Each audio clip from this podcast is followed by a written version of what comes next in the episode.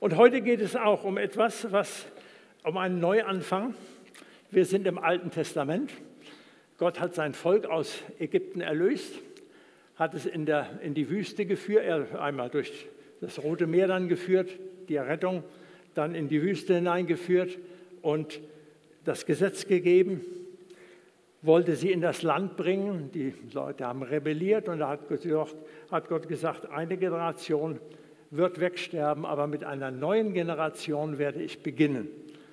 Und dann haben wir im fünften Buch Mose eben, da wird noch einmal das Gesetz wieder neu dem Volk gegeben, denn es war ja die neue Generation, die jetzt gekommen ist und die dann von äh, Mose ans Land und durch Josua dann ins Land geführt werden sollte.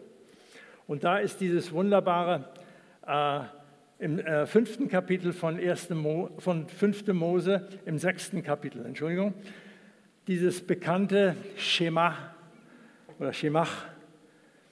Höre Israel, der Herr ist unser Gott, der Herr allein. Du sollst den Herrn, deinen Gott, lieb haben von ganzem Herzen und von ganzer Seele und mit all deiner Kraft.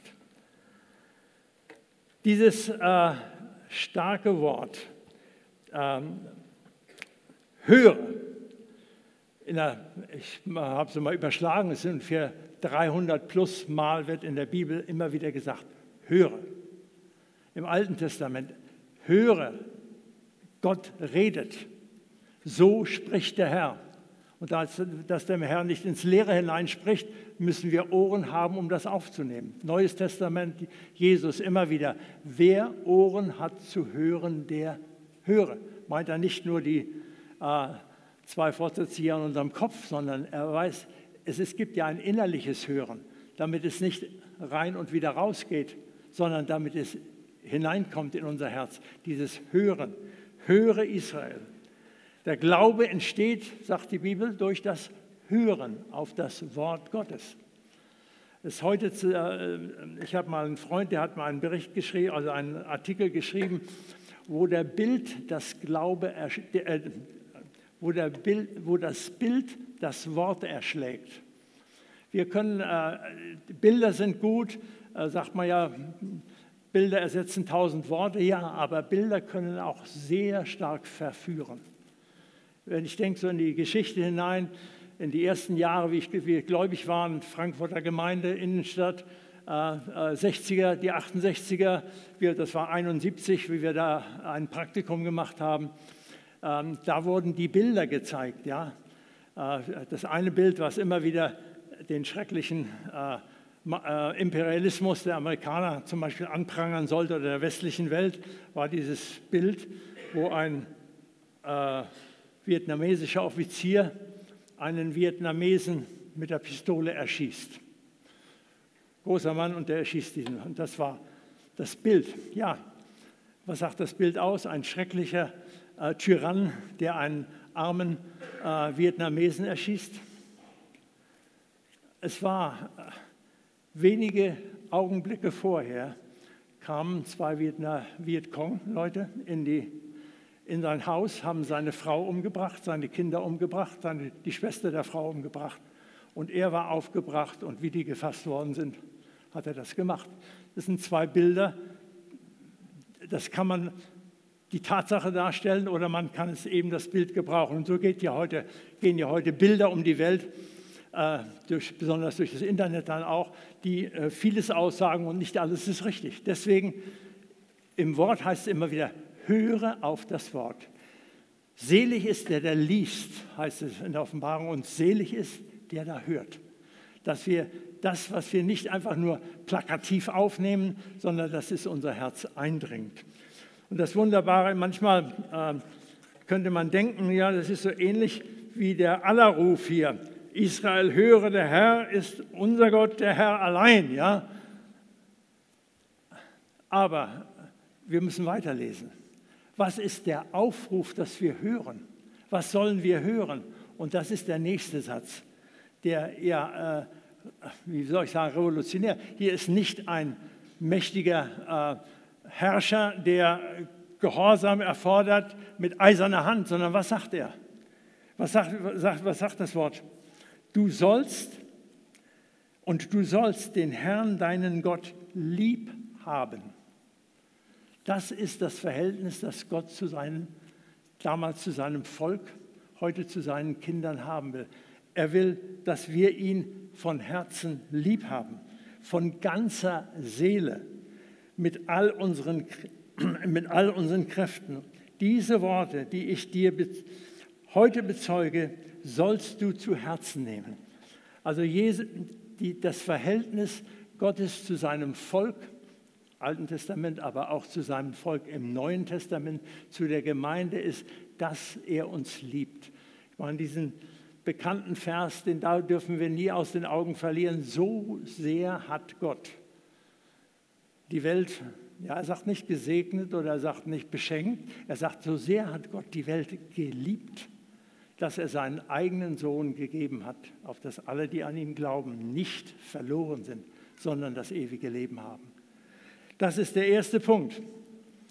Höre, höre Volk Gottes, höre Israel, du sollst den Herrn, deinen Gott, lieben von ganzem Herzen, ganzer Seele. Ich meine, das sind die Verse, die wir dann, ähm, gut, man könnte sagen, das ist Altes Testament, aber Jesus greift ja diese Worte auf, als der Pharisäer kommt und sagt, Rabbi, was ist das größte Gebot? Da zitiert er genau diesen Vers. Und äh, später wieder vom der barmherzige Samariter, die Geschichte, die Jesus erzählt. Ja, wer ist dein Nächster? Genau diese Worte, die greift er auf. Du sollst den Herrn, ähm, deinen Gott lieben von ganzer, ganzem Herzen, ganzer Seele und all deiner Kraft. Und das nächste Gebot, auch auf, aus dem dritten Buch Mose, dann sagt er, das ist demselben gleich. Du sollst deinen Nächsten lieben wie dich selbst.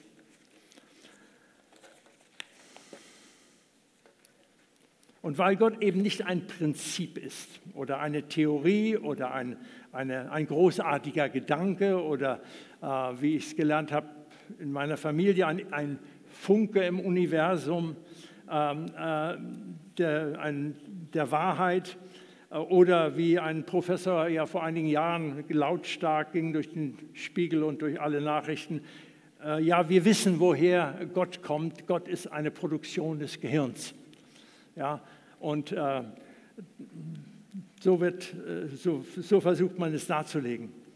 Aber nein, Gott ist ein, eine Person, ein Gegenüber, der sich uns eben in Christus offenbart hat. Ich meine, diese ersten Worte im äh, ersten Johannesbrief, wo er gesagt hat, wir haben es gesehen, wir haben es gehört, ja noch viel mehr, wir haben es berührt oder betastet oder könnte man sagen, deutscher Begriff, wir haben es begriffen. Wir haben, er war zum Anfassen da, Jesus. Das ist er, der Jesus. Äh, gestorben am Kreuz, aber dann in, in dem Heiligen Geist ist er uns persönlich nah. Er ist unser Gott. Und Gott kennen und Gott lieben, sagt die Bibel, das ist das Leben. Wie weit geht diese Liebe äh, zu Gott? Ähm, sind, wir Fanat sind wir Fanatiker? äh, ich wurde manchmal so bezeichnet, weil ich in dem Bibelunterricht manchmal gewisse Dinge äh, sehr betont habe. Ja, und da sagt er, haben die, die meine, äh, also die Studenten, die, die Pastoren, die da im Unterricht waren, also, oh, jung Fanatik. Äh, du bist ein Fanatiker. Du, äh, äh, ich sage nein, ich wiederhole nur das, was die Wahrheit ist. Ja, aber das ist ja dieses, ähm, was oft auch vorgeworfen wird. Vor Jahren, ich weiß nicht, hier wird sich wohl kaum jemand daran erinnern, aber die Bibelschule Brake hatte, machte immer ein Praktikum, machen die Schülerinnen, die Schüler. Da gingen zwei Schülerinnen in den Jemen. Es war, wie viele Jahre ist es wohl her? Zehn Jahre vielleicht, acht. Ähm, und die wurden Zusammen mit einem Ehepaar, deutschen Ehepaar, das dort gearbeitet hat, wurden die alle drei umgebracht, alle vier umgebracht. Und äh, danach kamen natürlich dann auch die verschiedenen Pressevertreter zur Bibelschule und haben da versucht, Leute zu interviewen und festzunageln. Äh, seid ihr auch bereit für Jesus zu sterben? Und wie die sagt, ja, wir, wir, wir, wir geben unser Leben gern für Jesus. Oh, wie die Fanatiker, hieß es dann in der Zeitung, wie die, wie die äh, Islamisten, die, extre, die extremen Islamisten, die sterben für Jesus und die anderen sagen, die sterben ja auch für Jesus. Aber dass, dass der Hintergrund ein völlig anderer ist. Wir, wir geben das Leben, damit andere Leute wir geben unser Leben, damit andere leben können. Der Paulus sagt, wir werden in den Tod gegeben. Ja, das stimmt. Aber dadurch entsteht Leben. Wir gehen nicht mit einer Granate oder mit einem Sprenggürtel irgendwo hin und nehmen uns das Leben oder geben unser Leben und vernichten dabei andere Menschen.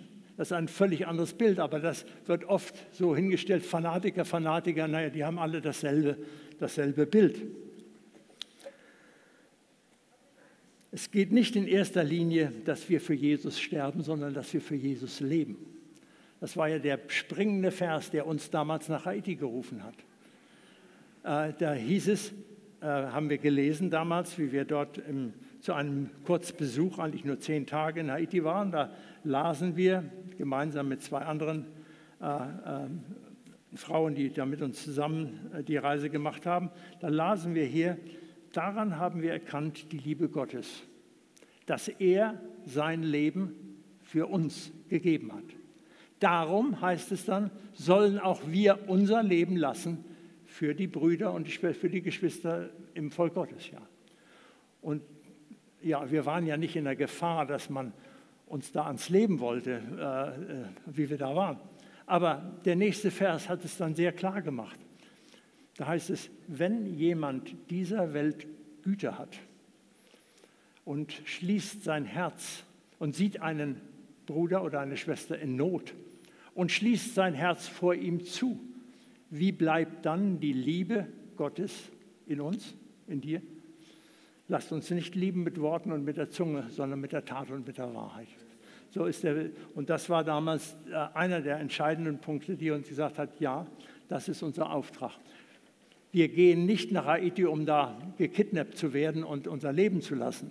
Das ist nicht unser Plan. Es kann passieren, das ist möglich. Aber das ist ja nicht, wir gehen dahin, um anderen zu dienen, dass Leben, äh, geistliches Leben entstehen kann. Und dann geht das Wort weiter. Also einmal höre, liebe. Und das nächste ist, und diese Worte, die ich dir heute gebiete, sollst du zu Herzen nehmen und du sollst sie deinen Kindern einschärfen. Wir haben ja heute von Schule geredet, ist zwar nicht hier dieselbe Art von Schule, aber es ist ein Lernprozess. Wir müssen als Christen lernen. Äh, Lehrer, Jünger heißt einer, der unter einem Meister sitzt und lernt. Das ist ein Jünger, äh, ein Disciple. Und du sollst sie deinen Kindern einschärfen. Du sollst davon reden wenn du in deinem Hause sitzt oder unterwegs bist, wenn du dich niederlegst oder aufstehst. Du sollst sie binden zum Zeichen auf deine Hand. Sie sollen dir ein Merkzeichen zwischen den Augen sein. Du sollst sie schreiben auf die Pfosten deines Hauses und an die Türen. Das war in Israel dann ein Gebrauch. Die sehr orthodoxen Juden, die machen das ja plastisch. Die haben so kleine Kästchen, in denen Bibelverse sind und die binden sie auf ihre Hand oder die binden sie auf ihre Stirn.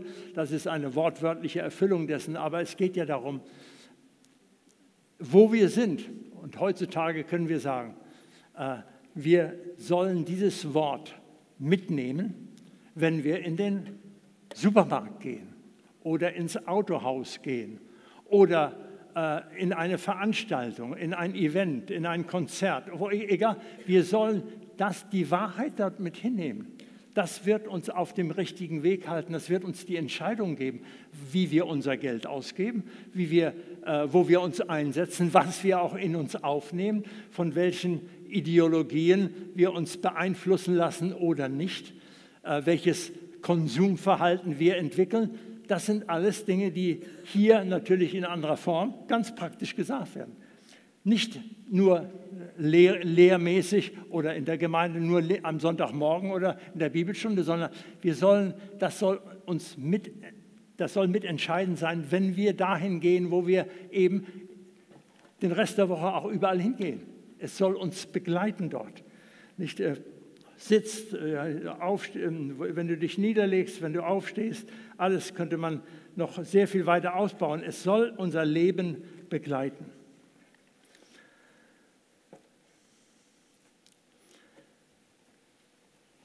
Und das Ganze soll ja eben nicht theoretisch sein. Ich weiß, vor vielen Jahren waren wir, waren wir in einer, war hier in einem Gottesdienst der Freien äh, Christengemeinde, das noch, war noch nicht hier, das war in einem Bürgerhaus, glaube ich, war das gewesen. Habt ihr, wart ihr doch eine Zeit lang im Bürgerhaus äh, und da hat ein Prediger gepredigt und der hat um das Wort, ähm, über das Wort Glauben gesprochen. Wissen wir, woher das Wort Glauben im Deutschen herkommt? Der Stamm, der, woher das abgeleitet wird? Hab's gehört. Geloben. Das, das hat, war für mich damals so eindrücklich. Was Glauben ist, das, was früher war, wo, noch, wo es noch Herrscher gab, Souveräns, also äh, äh, souveräne Herrscher oder Fürsten, die eben bestimmt haben, denen, wir, denen die Menschen sozusagen leibeigen waren, die gehörten dazu. Und ich gelobe dem, der über mir steht, dass ich ihm treu bin. Das ist geloben. Und da kommt das deutsche Wort Glauben her.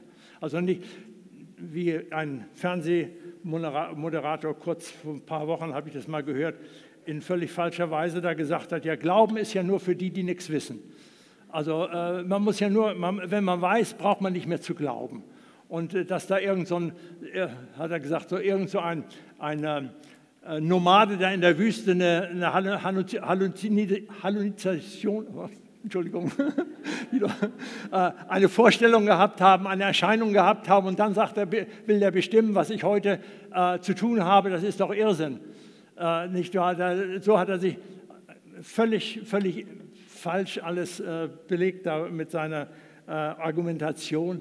Nein, äh, Glauben ist etwas, dass wir sagen, wir halten dem, der uns geliebt hat, die Treue. Die Antwort auf die Liebe Gottes und die Erlösung ist die Treue, die wir ihm, und das ist unser Glaube, unsere Verbindung zu ihm.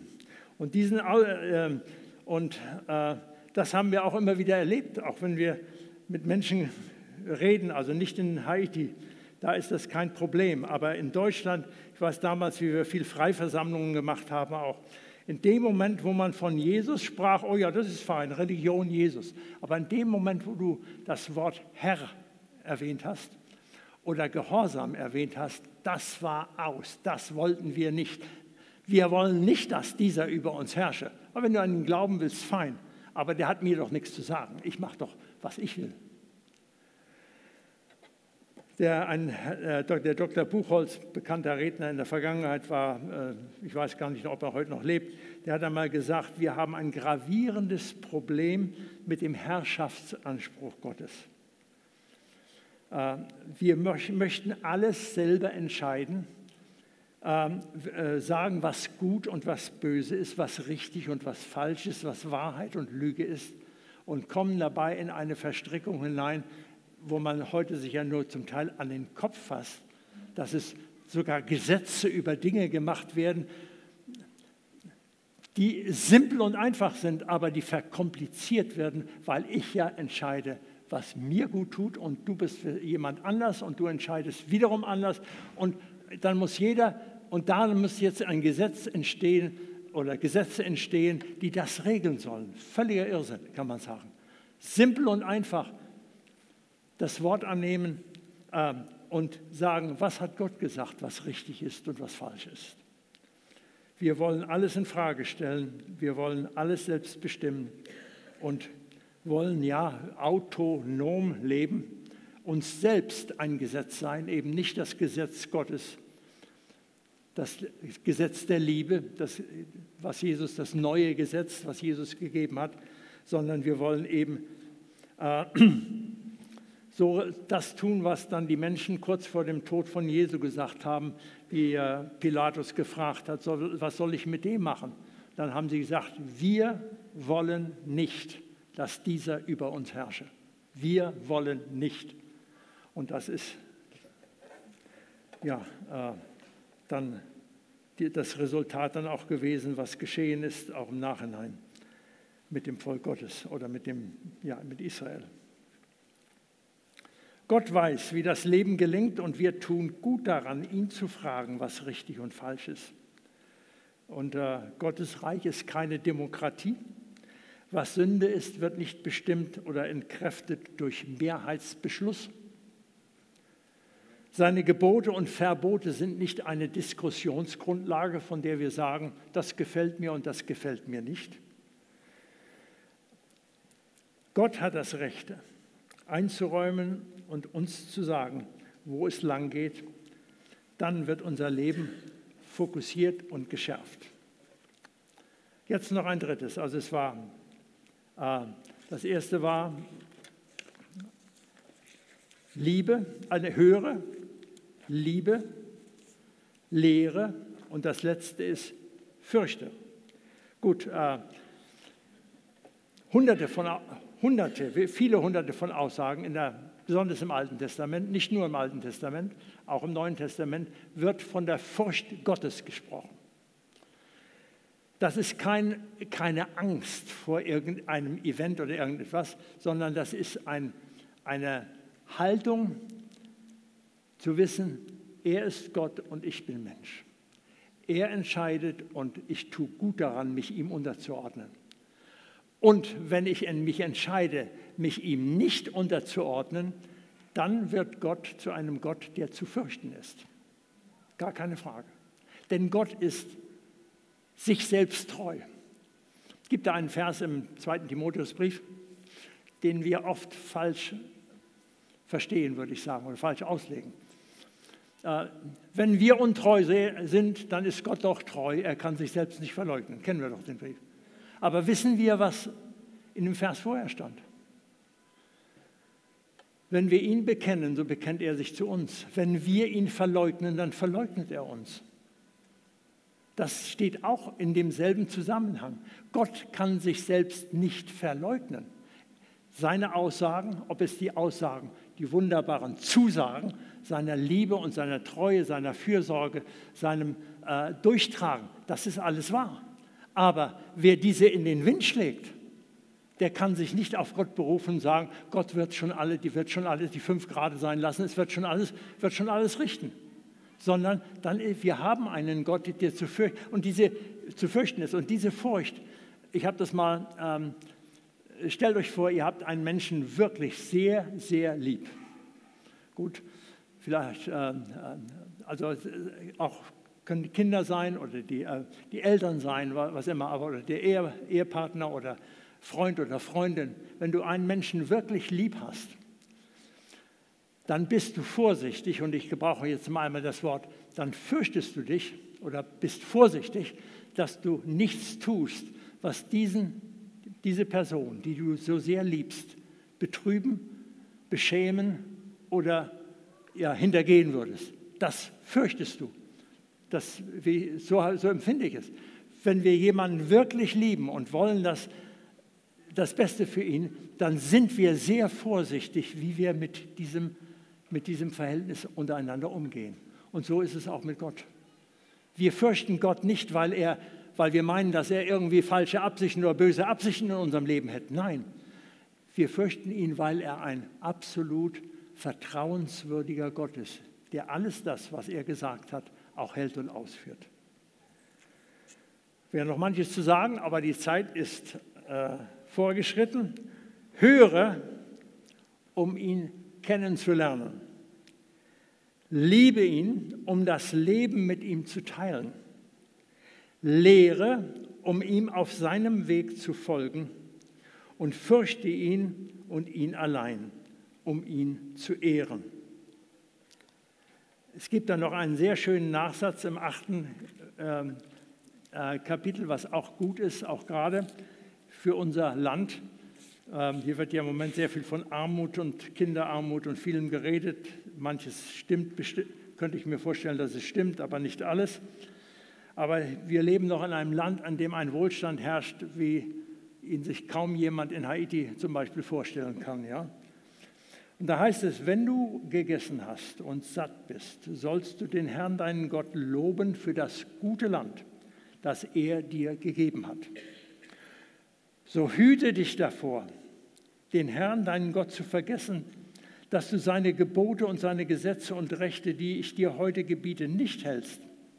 Wenn du nun gegessen hast und satt bist und schöne Häuser erbaust und darin wohnst und deine Rinder und Schafe und Silber und Gold und alles, was du hast, sich mehrt, dann hüte dich, dass dein Herz sich nicht überhebt und du den Herrn, deinen Gott, vergisst, der dich von Ägypten ausgeführt hat. Du könntest sonst sagen in deinem Herzen, meine Kräfte und meiner Hände Stärke haben mir diesen Reichtum gewonnen, sondern gedenke an den Herrn, deinen Gott, der, äh, denn er ist es, der die Kräfte gibt, auf dass er hielte seinen Gebund. Wirst du aber den Herrn, deinen Gott, vergessen und anderen Göttern nachfolgen und ihnen dienen und sie anbeten, so bezeuge ich euch heute, dass ihr umkommen werdet, eben wie die Heiden, weil sie nicht gehorchen, gehorsam sind der Stimme des Herrn eures Gottes.